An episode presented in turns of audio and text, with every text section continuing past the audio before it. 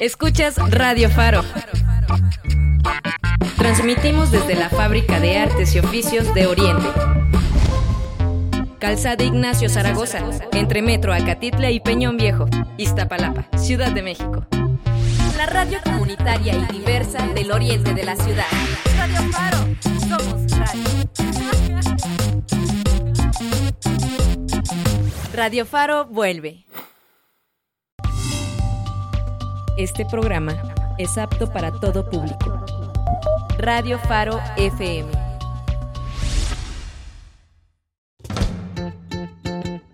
Si quieres conocer lo que sucede en el campo de nuestro país y escuchar las opciones del desarrollo económico, social y productivo de esta parte de la población, estás en el mejor lugar. Bienvenidos a Agrofaro.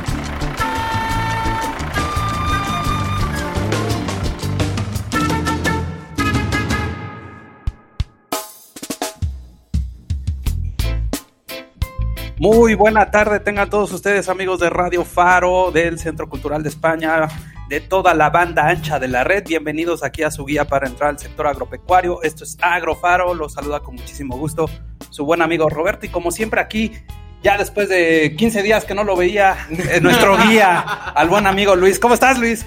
Sí, sí, sí, ya tenía un rato que no se aparecía por acá por estudios. Sí. Nada más ahí por la videollamada. Pero pues aquí estamos, estamos bien con un poquito de frío. Exactamente. Porque ya se está dejando sentir esta temporada de, invierno. Ahora sí que tú, tú dime, ¿November Rain o Noviembre sin ti?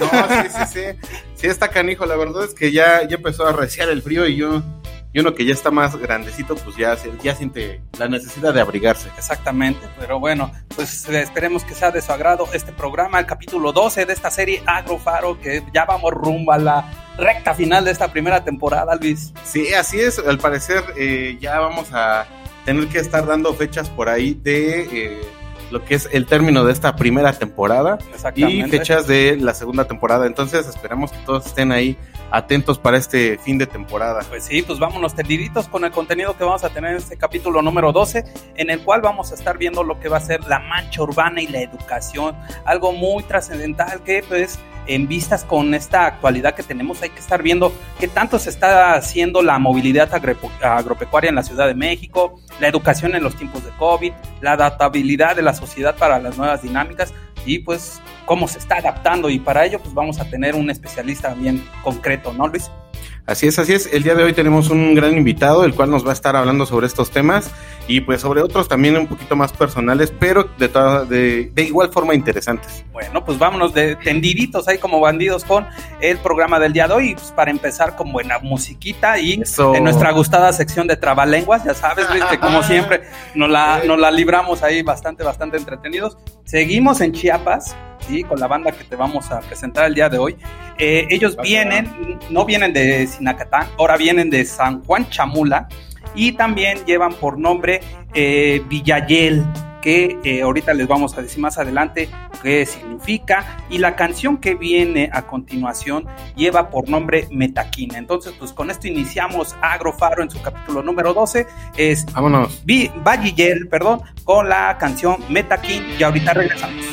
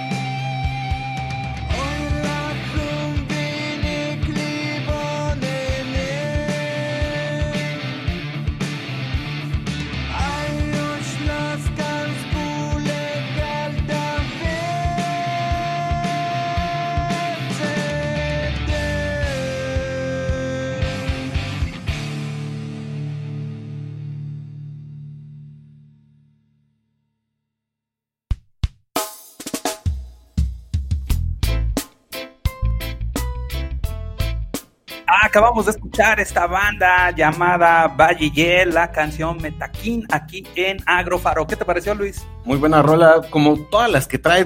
me parecen trabalenguas para estarlos buscando y escuchando y pronunciando, pero no importa. Exactamente, déjame te cuento rápidamente. Pues Vallillel tiene por significado espíritu animal guardián. Es una banda de, rock eh, allá de Chiapas. Eh, la canción, esta Metaquín, viene en el disco Espíritu Ancestral, que es del 2016, y ahí te va lo interesante de este disco. Nada más rápidamente, eh, se refiere mucho a canciones dedicadas a espíritus diferentes, ¿sí? Eh, por ejemplo, se manejan, y es el nombre de alguna de las canciones, por ejemplo, Chulel, que significa espíritu, Bank, que es eh, la muerte, Metakin, que es la canción que acabamos de escuchar, se refiere a la madre de la riqueza. Vámonos, ¿eh? Dineros. Exactamente, sí, por eso la, por eso la seleccionamos. Es los dineros. Eh, exactamente, pues hay mucho, eh, se enfoca esta agrupación en la tradición Soxil, en la cual pueden pedir la riqueza en los cerros y en las cuevas, con la, con la condición de que al morir el espíritu vaya al servicio de los dioses de las cuevas y los cerros. Así parte lo que dice esa letra de Metakin. ¿Qué te pareció? No, pues bastante interesante. Y la verdad está muy padre las canciones que nos programa usted. Siempre cada programa con cada programa y programa nos tiene usted sí, acá desde ahí, bueno, con, rolas siempre diferentes. Y también agradeciendo ahí a la, audiencia acá en el Facebook Live, que, también nos hacen luego llegar las recomendaciones musicales que siempre están abiertos para todos ustedes y pues eh, a echarle ganas. Y luego pues, también no, no, no nos vamos a quedar atrás tú también te rifas con la, con la ah, Más, o menos, más o menos. Parten más del gusto que, que, la búsqueda de. Pero bueno, ¿qué tal si nos vamos a otra sección? Pues sí, pues vámonos para estar bien enterados con las noticias que consideramos pertinentes durante esta semana en Agrofaro. Y precisamente, pues déjame te cuento, Luis. Eh, pues, uno que vamos a estar platicando, o vamos, esperemos poder eh, platicar acá con nuestro invitado es acerca de la, de la migración, ¿no? Y estas actividades o esta movilidad agropecuaria que pasa mucho en, la Ciudad de México y en las zonas rurales, ¿no? Y básicamente pues es a través de la mujer, a ver qué, qué problemas tiene, eh, pues esas, ¿cómo se llama? Eh, vicisitudes que tiene para poder estar afrontando y poder salir adelante, ¿no? Eh, déjame te cuento esta, noticia que es eh, una investigación académica que se encuentra actualmente en curso. Está dirigido por profesores de la Universidad Autónoma del Estado de Morelos. Arroja información preocupante de la condición en la que laboran las y los migrantes jornaleros agrícolas en México, pero particularmente las mujeres. Déjame te cuento que los enclaves agrícolas del estado empleaban cada temporada por lo menos 200 mil jornaleros eh, migrantes, la mayoría de origen indígena provenientes del estado considerado como expulsores, que son Oaxaca, Guerrero y Chiapas. Aquí lo que vemos es que por la condición socioeconómica, las mujeres se ven obligadas a soportar el abuso de poder, distintas manifestaciones de violencia por parte de los distintos actores sociales involucrados en la organización del trabajo agrícola, ya sean los mismos compañeros, los contratistas, los transportistas, quienes no en pocas ocasiones suelen acosarlas al, punto de condicionar el traslado, el acceso a un trabajo, la obtención de un sueldo, ¿no? A cambio de favores sexuales es desgraciadamente una realidad que pues también se vive mucho en el campo. Sí, así es. La verdad es que no es una situación fácil para ninguna de las ambas partes, ¿no? O sea, ni, ni para hombres ni para mujeres. Sin embargo, sí pienso que las mujeres pues tienen un poquito más complicada la situación porque pues obviamente son lugares donde a veces el acceso es difícil, a veces no hay otras condiciones con las cuales se puedan mantener, pues tienen que aceptar este tipo de situaciones que pues a nadie le gustaría. Exactamente, luego eh, déjame te cuento, eh, por citar un, dato, al estar expuestas a un sueldo menor al que reciben los jornaleros eh, varones por el mismo trabajo, eh, y a una situación de subordinación que las hace vulnerables al acoso y otras formas de violencia sexual y de género, pues es posible categorizar su condición como trata laboral, ¿no? Eso es también algo que han estado eh, detectando estos investigadores, docentes en de la, de la Universidad Autónoma del Estado de Morelos, ¿no? Eh, pues ahí incentivan mucho que la Comisión Estatal de los Derechos Humanos, en el caso de Sinaloa, que es en donde eh, hicieron este estudio de caso, han recibido numerosas quejas de índole laboral por parte de este grupo de personas y han investigado de oficio otros abusos de los que son víctimas, pero para asegurar el respeto a sus derechos es necesario la construcción y aplicación de un modelo de atención basado en la acción pública a través de una intervención multidimensional y articulada que coordine el trabajo trabajo entre el Estado y las instituciones en todos los niveles de gobierno.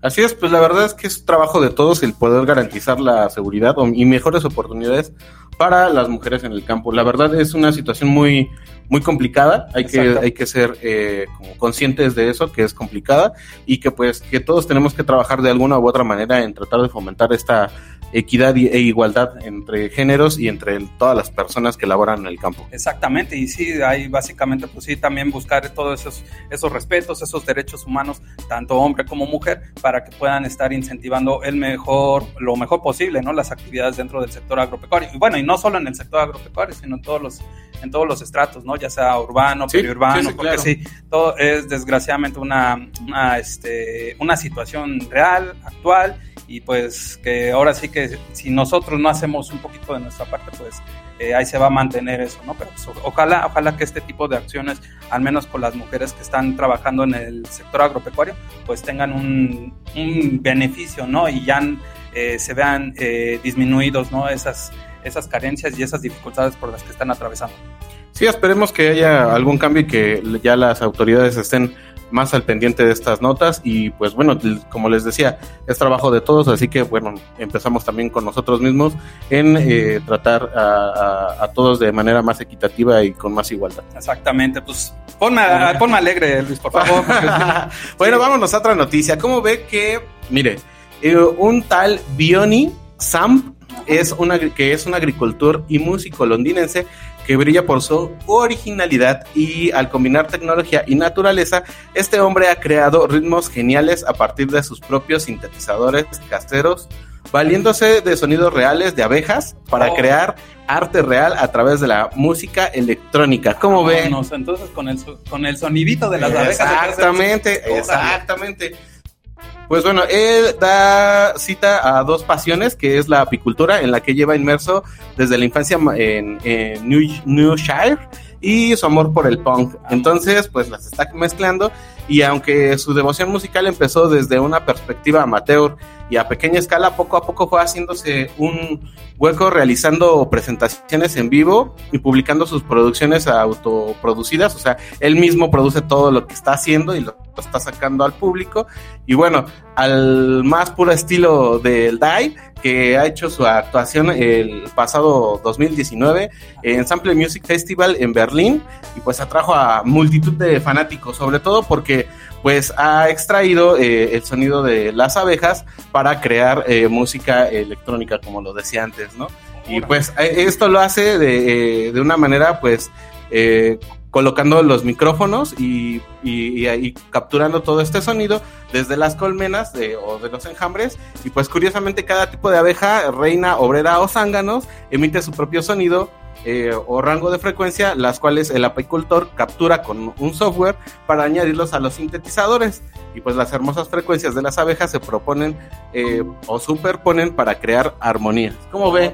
eso suena interesante, ¿no? Y si luego, bueno, no sé, algunos tienen fobia en cuestión de lo de las abejas o al ruido de ah, las abejas, sí, sí, sí, Pero sí, ya si lo pones así en un software y ya como tipo, tipo sintetizador y vele una mezcla, ha de estar interesante. Sí, la verdad es que sí. Eh, bueno, nosotros nos enteramos de esta noticia recientemente, entonces ya no pudimos programar nada de él, pero yo creo que lo vamos a tener que buscar para poderlo programar y escucharlo en las próximas sesiones. Comprometido para la otra semana. Sí, sí, sí, y tenerlo ahí en, cuenta porque, pues la verdad sí suena bastante interesante y sobre todo, pues que hay que estar conscientes de que todo lo que nos rodea también es arte. Exactamente, pues adelante, pues vámonos con más músicas y ahorita precisamente a ver Exactamente, nos vamos a ir con otra rolita. Esta rolita es de. bueno, se titula Could You Be Love y es de Bob Marley. Sin embargo, no la vamos a escuchar por él porque, ah. pues, ya es una versión diferente. pero regresando, quiero que le pongan atención porque es una creación muy, muy, ah, muy peculiar. La, la escuchamos y le regreso a platicar cómo es que se creó esta canción Could You Be Love de Bob Marley en su 70 aniversario. Eh, lo escuchamos.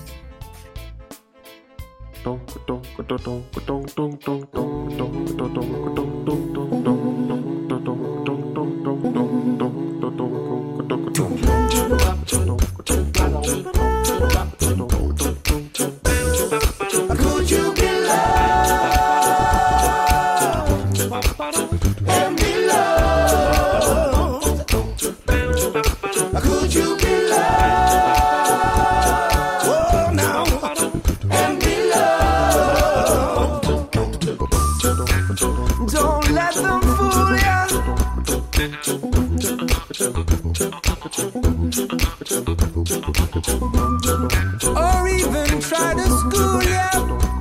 Oh no. Ooh. We've got the mind of our own. So go to hell if what you're thinking is not right. Love will never leave us alone. I in the darkness, there must come out a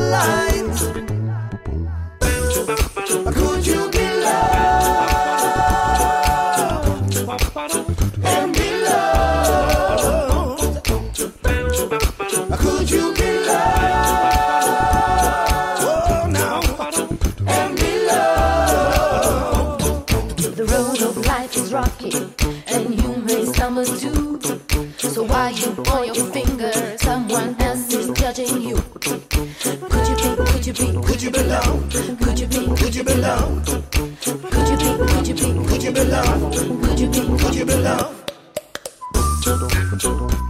Don't let them change you. Ba-da-ba-ba-da-ba-da-ba-ba.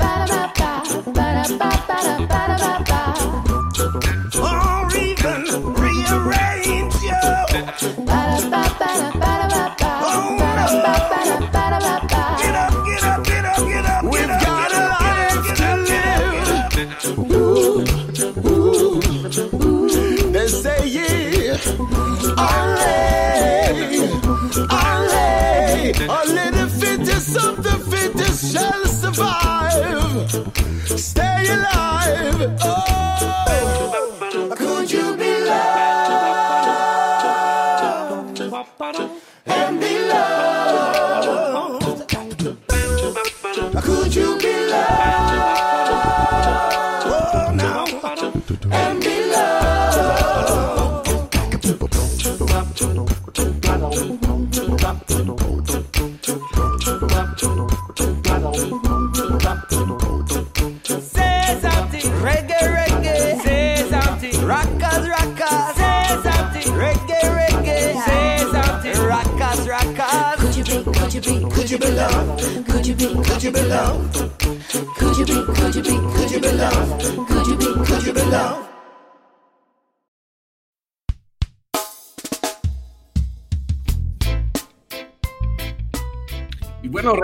aquí a Agrofaro. ¿Cómo escuchó esa cancioncita? Uh, una chulada, ¿no? Y ahorita. Sí, es lo que le digo. ¿Y sabe qué es la otra chulada? Que esta canción la grabaron en Israel, o bueno, fue producida en Israel por el 70 aniversario de Bob Marley, Ujú. de su nacimiento, y eso fue en el 2015. Sin embargo, ahorita pues ya estamos en el 2020 y ya serían 15 años Sí, sí, sí. de, de este de, de esta de este aniversario y le cuento que todos los sonidos que escuchó fueron a capela, fueron voces las cuales Oh. estuvieron haciendo los todos los sonidos de, de la banda o bueno de, de todos los instrumentos y aquí pues participaron varios artistas como Alon Landa, Amit Saihi, Gadi Alban, o, Odeila Okin, Oda Rain, Oren Wilson, Shina Chain, Tony Rain y otros artistas mucho más. eh, a lo mejor ahorita no son muy conocidos para nosotros, pero sí en el ambiente, eh, bueno, en, en el Medio Oriente. Entonces, ¿cómo ves esa cancioncita? No, bu- bueno, lo más interesante lo más importante el- que se, se puede decir todo esa capela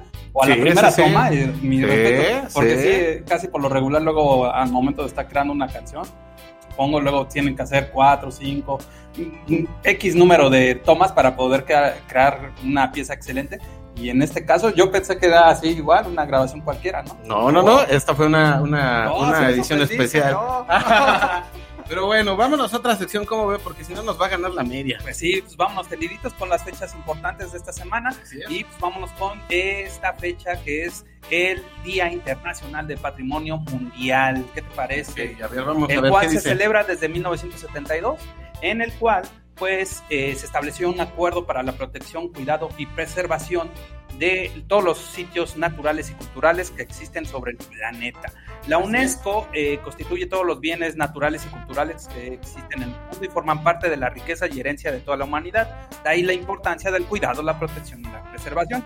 Eh, mucho maneja la UNESCO que eh, abarca el patrimonio cultural, el patrimonio natural, los bienes mixtos, clasificándolos de la siguiente manera. Eh, son monumentos, ciudades, paisajes urbanos, culturas, esculturas, lugares arqueológicos, eh, manifestaciones culturales de los pueblos como la música, la danza, fiestas tradicionales, artesanía, gastronomía, distintas lenguas, los parques nacionales, ecosistemas, glaciares, bosques tropicales, cuevas, arrecifes, fauna, vegetación, montañas, entre otros. Vámonos. Déjame, te cuento rápido. Así que en México, pues es un legado ancestral, está repleto de sitios históricos, culturales como, eh, como Chichen Itza o las antiguas ruinas perdón, de Uxmal. Eh, nada más así como dato final, pues existen alrededor de 33 lugares considerados como patrimonio mundial según la UNESCO y que se encuentran en peligro de desaparecer debido a las distintas causas como son las guerras, turismo, la caza furtiva, el abandono, el pastoreo ilícito, entre otros. Y es siempre muy importante pues conservar, ¿no? Darle protección a todos estos eh, sitios que de alguna manera pues son parte, ¿no? De la humanidad entera. Sí, así es, o sea, hay que preservar todo, como ya lo habíamos dicho en programas anteriores, que pues bueno, independientemente de lo que tengan que hacer eh, las autoridades, nosotros tenemos que cooperar y tenemos que eh, visualizar todos estos temas de preservación, como la semana pasada era de, los bosques, ¿no? Entonces, todo este tipo de cosas hay que recordarlas, hay que tenerlas presentes para poder, eh, pues, conservar todos estos lugares. Exactamente. Pues adelante, ¿qué otra fecha tenemos importante? ¿Qué otra fecha tenemos importante? Pues, importante tenemos el Día Internacional de la Mujer Emprendedora. Vámonos. Se celebra el 19 de noviembre del 2020 y, pues, bueno, la mujer emprendedora tiene como finalidad, bueno, este día tiene como finalidad visibilizar a la mujer y seguir contribuyendo al empoderamiento femenino en el mundo, además de acabar con la desigualdad de género. El Día Internacional de la Mujer Emprendedora es una fecha que busca, entre otras cosas, reivindicar los derechos salariales de las mujeres con respecto a los hombres. Esta desigualdad es bastante notoria y ocurre en muchas partes del mundo. Era como comentábamos Exactamente, que tenía mucho que ver, de hecho.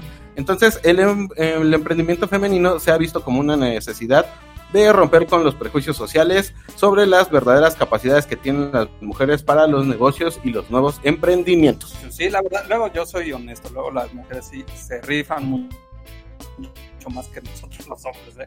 Luego siempre, ¿no? siempre. Siempre. yo, siempre las he visto muy, muy, muy. o sea, puedo decir, a veces es como, bueno, yo he escuchado en varias redes y toda esta parte de cuando dicen las mujeres luchonas, pero, bueno, como una parte como perorativa, pero la verdad es que no, o sea, la verdad es que las mujeres son muy luchonas, o sea, realmente es como desde nuestras hermanas, nuestras madres son las que siempre están ahí, ahí, ahí dándole para poder, este, pues ahora, sí que crear mejores personas y pues personas que de veras puedan crear un cambio en este país. Entonces, yo creo que es bien importante que, que, tengan un día, en este caso las mujeres que puedan hacer alguna actividad económica y pues que estén emprendiendo y tengan nuevas ideas para que todos mejoremos y no nada más sea en el nicho familiar, sino sea en toda la, en todos los aspectos. Sí, no, y volvemos a lo mismo, ¿no? Que tengan esa misma igualdad, que tengan esos mismos derechos, ¿no? Que tengan esos mismos salarios y que se vayan ya disminuyendo esos prejuicios sociales. Sí, la verdad es que eso sí es bien importante, o sea, independientemente de si eres hombre o mujer, yo creo que todos deberíamos de tener los mismos derechos y los mismos espacios. Exactamente. Pero bueno, eh, nos vamos a otra sección porque ahora sí nos quedó dos minutos antes de la media, la cual pues también es, es, interesante, es, es parte de este programa que son los consejos de la semana. El consejo de esta semana es sobre trasplantes. ¿Cómo ve, Ah, pues lo agarré. Sí, me agarraste ahí con el, con el sorbo ahí del tequilita. Entonces, pues no, más que interesante siempre hacer este tipo de actividades, los trasplantes ahí para nuestras queridísimas plantitas. Así es, así es. Recuerden que toda la temática de los consejos de la semana son para que ustedes tengan sus, sus plantas en su casa de una manera saludable y puedan crear también huertos urbanos y puedan tener espacios verdes en sus espacios. Entonces, eh, un, eh, un, un, tema que, que, se tiene que recurrir es cuando hago el trasplante de una planta, ¿no? O sea, ¿cuándo la voy a cambiar yo de maceta o cuándo la voy a cambiar yo de lugar? Pues está muy fácil. La planta, cuando crezcan las hojas lo suficiente o estén fuera de la maceta, o sea, está nuestra maceta, puede ser de 10, 20, 30, 40, 50 centímetros, el tamaño que sea, y las hojas exceden el tamaño de nuestra maceta, es el momento ideal para poder eh, hacer nuestro trasplante. Ah, oh, y, y, ahí, por ejemplo, este, eh, bueno, yo ahí es mi pregunta, es mi pregunta, ¿qué te digo? Así rápidamente, si ya por decir... Eh, tiene ya mucha raíz o cuánto tiene así para hacer el, el, trasplante. Ah, ok. Eh, esa es la otra parte. Hay que verla, digo, no, si quieren, le me van a entrevistar. Ah, porque ya la abrió tu papá. Eh, pues, eh, la tenemos que trasplantar, o sea que ya vemos que la hoja está más grande que la maceta, que la tenemos que trasplantar, pues bueno, nosotros lo que tenemos que hacer es sacarla completamente con toda la tierra así como está. Ahora sí, desde hasta el fondo de desde la maceta. Desde el fondo de la maceta, así tal cual nosotros la vamos a, a levantar para poderla colocar en una maceta. Mínimo se recomienda del doble del tamaño Ajá de la, de la, de la maceta inicial. Ah, okay. ¿Esto para qué es? Para que cuando nosotros eh, la trasplantemos la podamos dejar ahí y pueda adaptarse ahí por un buen tiempo y no tengamos que hacer un trasplante otra vez de, okay. en un corto tiempo. Entonces aquí la recomendación es del tamaño que este, de este digamos, Nuestra original, maceta, exactamente. buscarle el doble, el doble para que ahí ya pueda, ahora sí, front, eh, flore, florecer, florecer, sí, que crezca frondosa, exactamente. ¿Vale? Y llegamos a la media y nos vamos a un comercial. Esto es Agrofaro. Un agro sembrado es un agro en proceso. Regresamos con más de Agrofaro.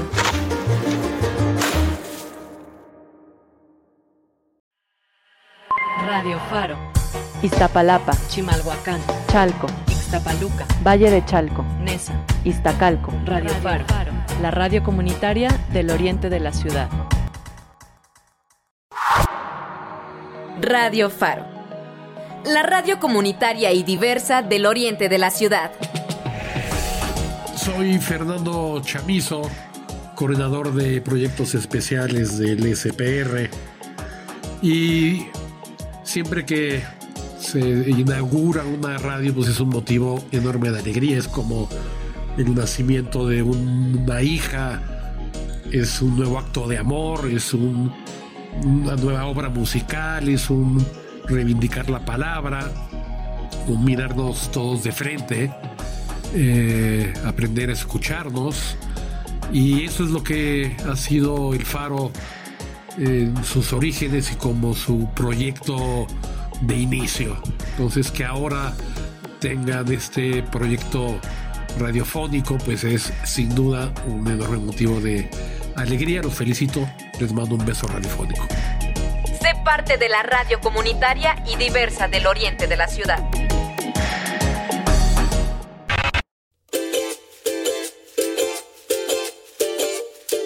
Cosechando ideas, conocimiento y oportunidades. Continuamos en Agrofaro.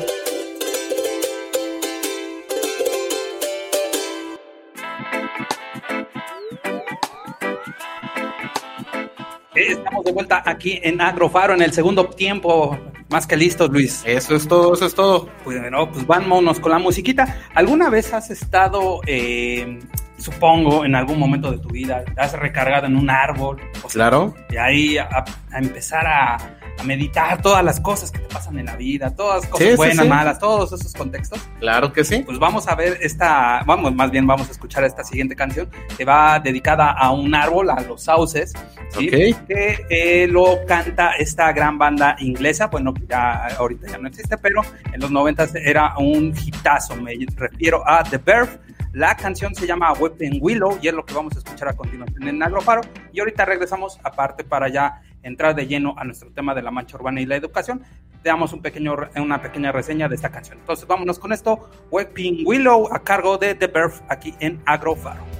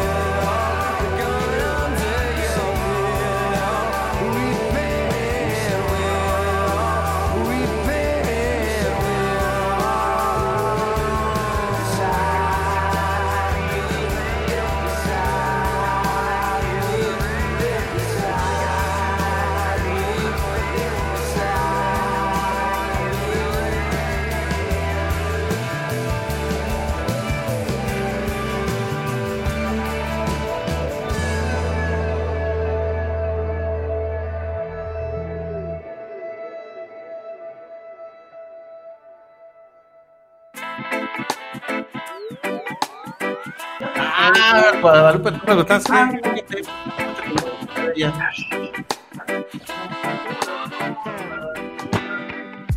Ah, acabamos de escuchar esta rolota llamada Weekend Willow a cargo de The Verve. ¿Qué te pareció, Luis? Bastante buena, bastante buena. De esta rápidamente te cuento, viene en su álbum, el Humor Hymns, el, en donde viene la clásica de, de esta banda The Verve, el Bittersweet Symphony de 1997. Pero pues, la verdad, eh, yo les recomiendo ese discazo para que lo escuchen completito, porque ahí viene esta canción, en la cual, como les digo, eh, es una metáfora, ¿no? De cómo el cantante Richard Ashcroft eh, se sienta ahí en un sauce que estaba ahí en su cuando era infante y pues empezó ahí a entrarle a toda esta onda de la música y las líricas. Bastante interesante.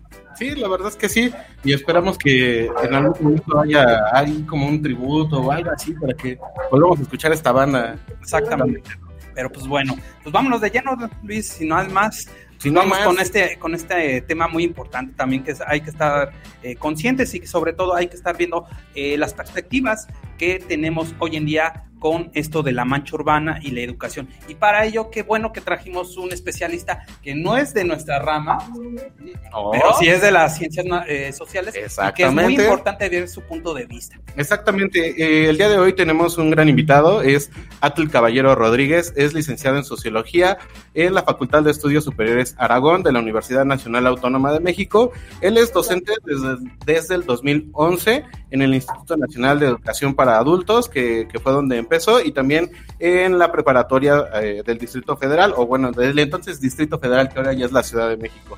Él ha participado eh, activamente en los procesos electorales federales del 2009 y también eh, desde el 2015 ingresó al Instituto de Educación Media Superior de la Ciudad de México, IEMS, como profesor de la materia de filosofía, donde labora actualmente. Y bueno, como dato, el IEMS es eh, o cuenta con 23 planteles ubicados en la zona de la Ciudad de México, eh, considerada con alto índice de marginación o segregación social. Bienvenido, Atul, ¿cómo estás? Gracias por aceptar esta invitación.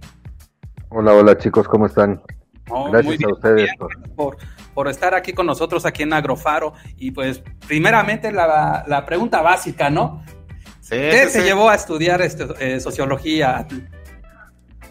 Pues mira, primera, eh, azares del destino, ¿no? Como muchos en, sociología, eh, la primera opción no era esta, ¿no? Eh, querían otras carreras, eh, porque la sociología tiene, diría mala fama, pero el problema es que no tiene fama. ¿no? O sea. Muchas, muchas veces eh, la, la carrera es menospreciada, ¿no?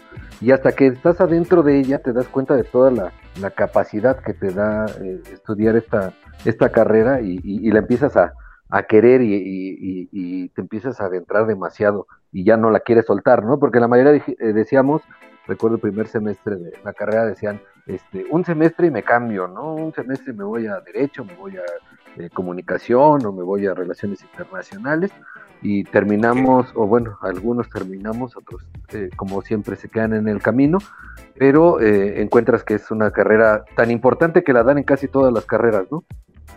Sí, la verdad es que sí, es una materia que, al menos en planificación para el desarrollo agropecuario, la, la vemos bastante seguido. Y aquí, pues, eh, aquí yo te pregunto, eh, a- tú como sociólogo, eh, ¿cómo ves tu punto de vista acerca de todas las actividades agropecuarias o dentro del sector agropecuario? Mira, el, el sector agropecuario creo que ha sido abandonado sistemáticamente en, México, ¿no? Ha tenido una segregación importante desde eh, después de la revolución, eh, lo último, digamos, el, el zapatismo que intentó repartir las tierras.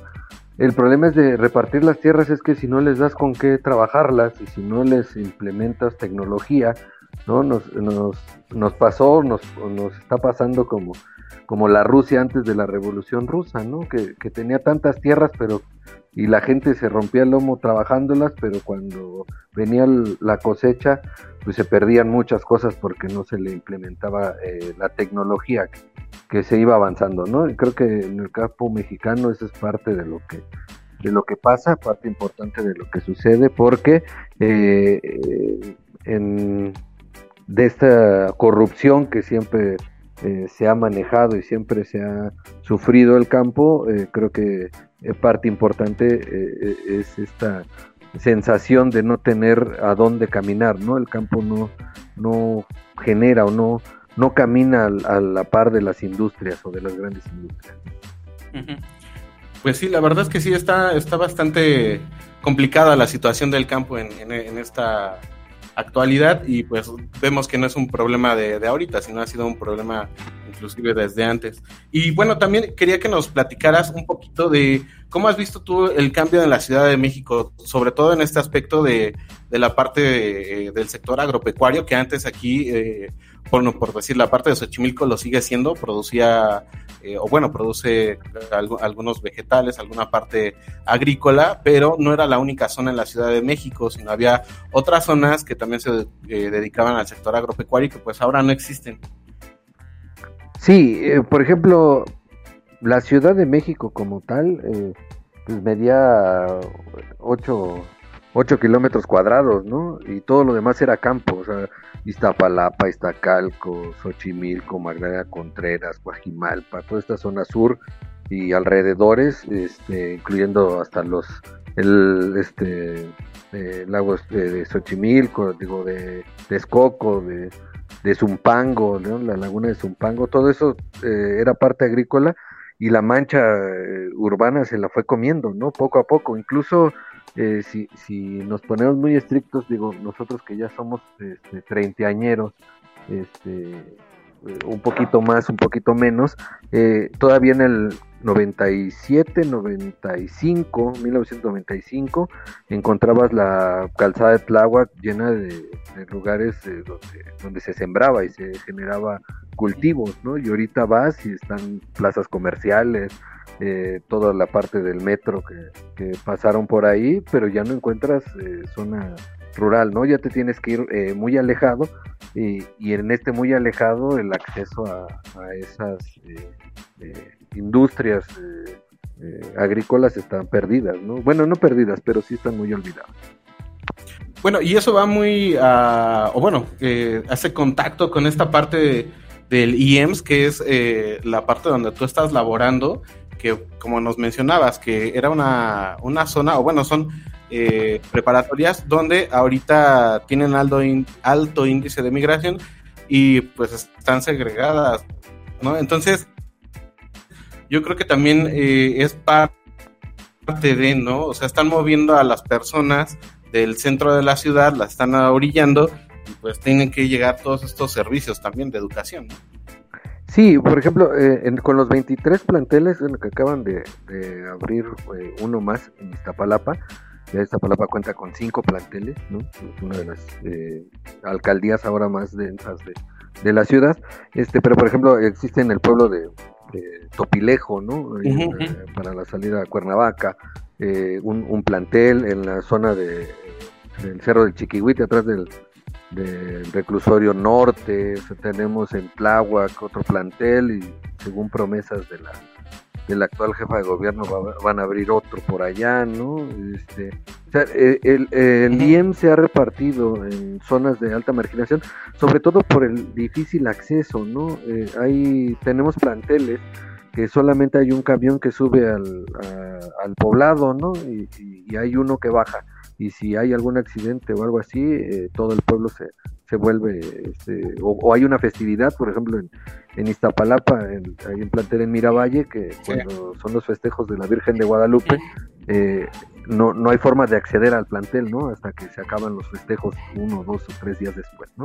Entonces, eh, en esta parte, el, IEMS ha intentado buscar cómo acercarse esta educación a los jóvenes, el problema del IEMS eh, está en que eh, el prestigio de la UNAM, del Politécnico, eh, los, los avasalla, ¿no? Entonces, pues qué joven, quinceañero, no quisiera entrar a estudiar a una UNAM, al Poli, incluso al Colegio de Bachilleres, ¿no? Que, también entra dentro de esta gama de, escuelas de prestigio. Y entonces normalmente dejan al, al IEMS como un poquito más eh, rezagado, ¿no? En este sentido. Sí, sí, sí, me imagino todas esas eh, dificultades, ¿no? Que luego han de estar pasando. Y, y, por ejemplo, y ahorita que estabas mencionando ahorita de estas eh, iniciativas o todas estas acciones que hace el IEMS, eh, ¿qué tan presente está esta segregación social, ¿no? En la educación media superior. Pues eh, mucho. Imagínate que eh, atiendes a 10.000 alumnos y de los eh, que son 10.000 alumnos rechazados por la UNAM, por el POLI, por todas estas, por el COMIPEMS, ¿no? Por este examen. Y, y rechazados y los encuentras en una situación de que eh, la mayoría de la sociedad les dijo que no servían, ¿no?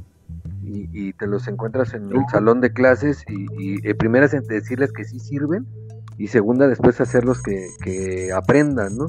Y que aprendan eh, muchas veces, eh, puedes decir, no saben matemáticas, no saben español, porque tenemos mucha, mucha problemática en esto, pero son unos artistazas, ¿no? O sea, son, son personas que Sí. te dibujan, que eh, tenemos muchos que se dedican al freestyle de, de- de- de rap y, y tienen una facilidad para decir este, cosas que, que muchas veces no lo consideramos como un talento, ¿no? Que no lo consideramos parte de esta eh, capacidad educativa y que en cambio eh, hemos tenido participantes en, en concursos de robótica de estos muchachos que, que nadie daba un peso y que el IEM los ha rescatado y que ha hecho eh, que acaben otra vez estudiando o, eh, y que acaben estudiando y que entren a la UNAM, que acaben en el Poli, en una carrera o en una licenciatura. Y tenemos la fortuna de que aunque sacamos poquitas personas eh, porque tenemos un índice de, de egreso bajo por lo mismo eh, la mayoría de los que salen y logran entrar a, a alguna licenciatura tenemos el 60-70% de, de que se quedan y la mantienen y la terminan de buena forma ¿no? entonces eh, creo que los avances son buenos No, sí, que, No, que- la verdad sí que buen resultado. O sea, podría verse de alguna manera como un mal número, pero la verdad es que está muy padre porque, pues, o sea, quiere decir que, que sí tienen éxito y que sí las personas que realmente se enfocan para llegar a, a lograr lo que quieren, pues lo pueden lograr, ¿no? O sea, No, lo pueden, y- lo pueden, com- pueden completar, ¿no? ¿no? Y personas así como, que se incentivan, ¿no? E- Esa permanencia de, de- de los chicos ahí para que sigan fomentando ahí su educación, ¿no? Y también que luego es una, una complicación porque luego dicen, si les están diciendo, no, pues es que no sirves para nada, pues oye, pues ya baja uno el ánimo, pues ya ni quieren estar haciendo es- ese tipo de actividades o se esperan hasta un- otro ciclo y entonces ahí es la labor sí, ahí titánica que ¿no? hacen muchos de ustedes, ahí en este caso del IEMS, pues mis respetos, ¿no? No, y la verdad también hay que recordar que pues hay varios tipos de inteligencia, ¿no? No siempre es la metódica, la de la de aprenderte la respuesta de un examen tal cual, sino también, como dice Atl, en este caso, que es la parte artística y la parte del talento habilidad. y la parte creativa, ¿no? Que hay que rescatar también todos ese tipo de, de inteligencias. Y pues bueno, Atl, a ver, cuéntanos, ¿cómo te ha ido en esta parte de la educación por causas del COVID? Sabemos que ha sido difícil para todos, pero pues en la educación supongo que ha sido un poquito eh, más sentido esta parte de COVID-19. Pues sí, mira, eh, es, el COVID eh, creo que vino a, ayudar a muchas cosas porque siempre la educación independiente, el- este trabajo independiente del estudiante eh, se había visto menospreciado por el estudiante mismo, ¿no? Eh, siempre buscaba como eh, no hacer las tareas y decía, ay, qué hueva hacer las tareas, ¿no? Yo creo que como estudiantes alguna vez nos pasó, si no es que muchas. Este, y eh, ahora eh, entienden ellos eh, o, o van entendiendo que esta parte de, de hacer la tarea y reforzar las- la educación que van percibiendo en la clase es sumamente importante, ¿no? Que, es caso, por ejemplo, del IEMS le da mucho mucha importancia a esta parte. Eh, pero sobre todo eh, te das cuenta de que hay una, un abismo entre alumnos y entre maestros entre la sociedad, ¿no? Gente que, que no se puede conectar y que eh, la respuesta de las autoridades, porque me tocó decírselo al, director académico del, del IEMS, decirle, oye, eh, habemos maestros que no tenemos computadora, man, y habemos a maestros que no tenemos internet, y su respuesta es, ah, pues acércate a un eh, poste de, de la Ciudad de México y ahí conéctate, ¿no? Entonces, eh, eh, esta parte de decir, bueno, ¿cómo vas a tener a 3, 4, 5 alumnos conectados del mismo poste? Cuando sabemos que para una videoconferencia o una subir un, un correo electrónico pesado o ver algún video, pues no, no lo permite, ¿no? Y entonces ha marcado una diferencia social eh, enormemente grande, ¿no? O sea, eh, tienes a los muchachos que se pueden conectar todo el tiempo y que eh, se la pasan subiendo TikToks y que se la pasan en Facebook y en redes sociales, y tienes a los otros que eh, ya empiezan a, a decir, no, si me conecto a, TikTok no subo mi tarea, ¿no? y entonces mejor ya no veo TikTok para, para subir la tarea. Y entonces esta eh, marginación que, que, existe a nivel México, ¿no? Eh, es, es, sumamente eh, importante, ¿no? Aquellas promesas de campaña de, que alguna vez sonaron de eh, Internet gratis para todos, ¿no? Pero Internet gratis para todos, pues si no tienes ni en qué conectarte a Internet, ¿cómo, para qué caramba sirve, ¿no?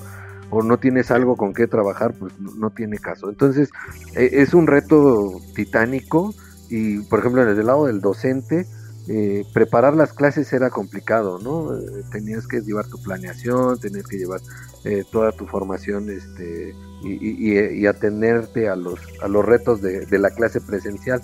Pero ahora tienes que hacer tu formación, tienes que revisar las tareas, eh, eh, ya no nada más eh, con un eh, entregó lo que quiso y, y, pasó, sino para ver si realmente el, estudiante está generando esta comprensión, eh, tienes que hacer todo en línea y como los muchachos, volvemos a, al estudiante, no, no se puede conectar a las mismas horas que tú, entonces de repente a las 11, 10, 12, 2 de la mañana, 3, te empiezan a mandar mensajes de, profe, sí. me acabo de poder conectar a internet, entonces este, me puede revisar mi tarea. Y en esta eh, idea de ser un buen docente, eh, dices, bueno, pues órale, ¿no? Le, le meto a, a, a intentar eh, hacerlo, ¿no? Pero entonces sí. te vuelves profesor de 24/7 y todas tus demás actividades, eh, tanto familiares como eh, de otras cosas, este, pues, eh, las empiezas a relegar, ¿no?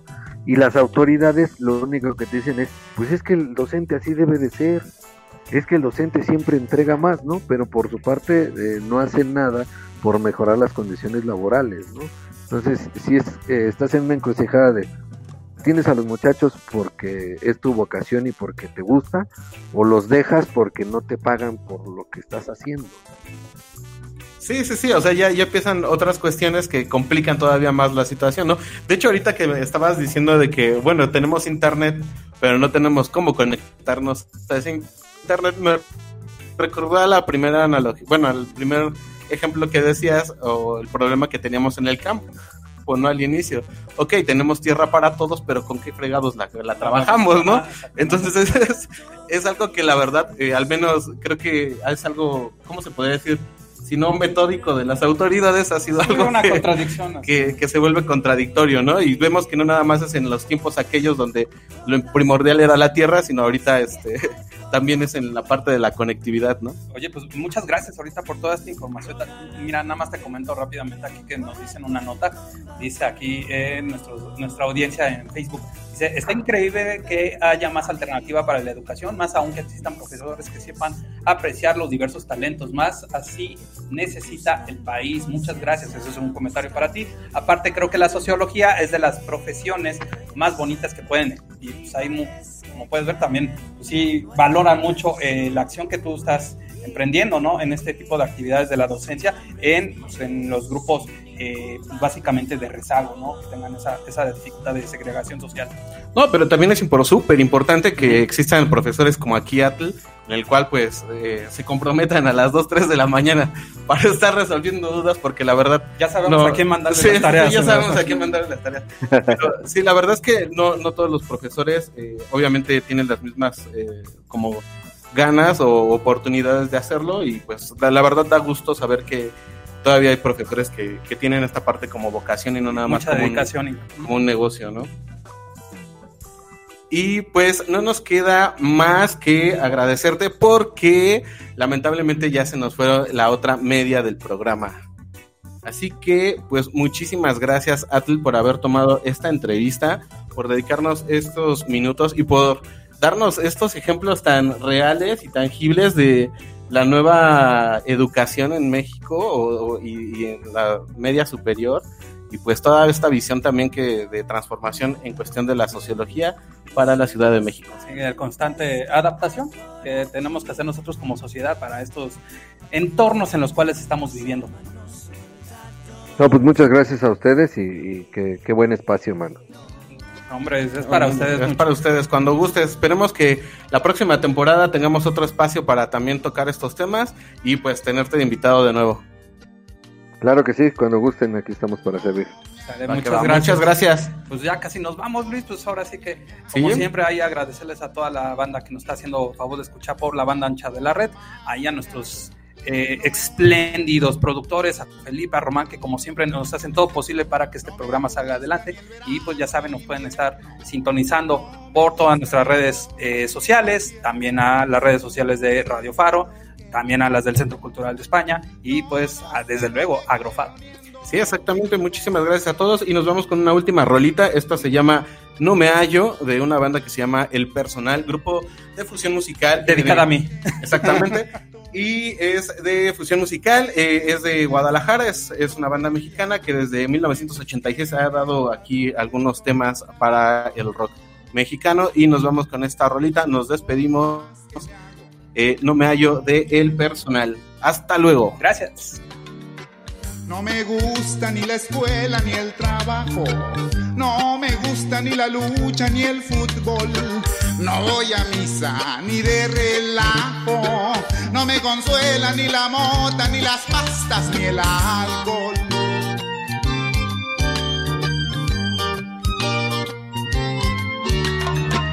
Me he buscado por las calles y los bares. Me he buscado por tugurios y arrabales. Me he buscado por doquiera que yo voy y no me puedo hallar. No me hallo. No, no. No, no me hallo, no. No, no. Por más que le hago.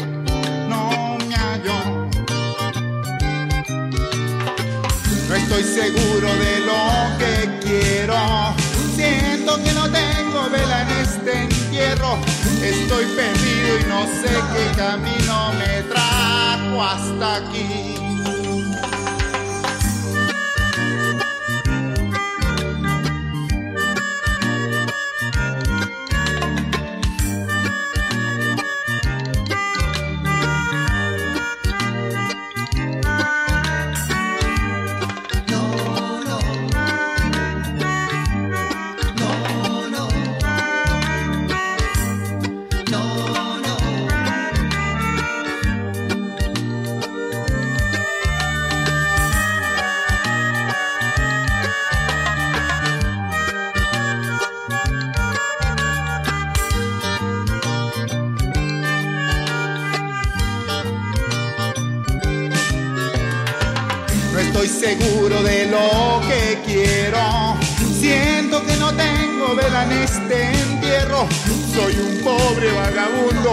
Reino no es de este mundo.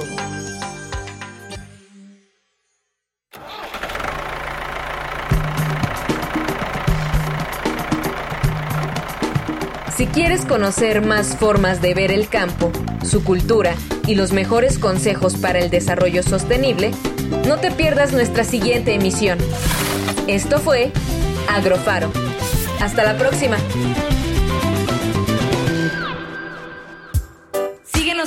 Instagram, Facebook, Twitter y Mixcloud como arroba, Radio Faro FM.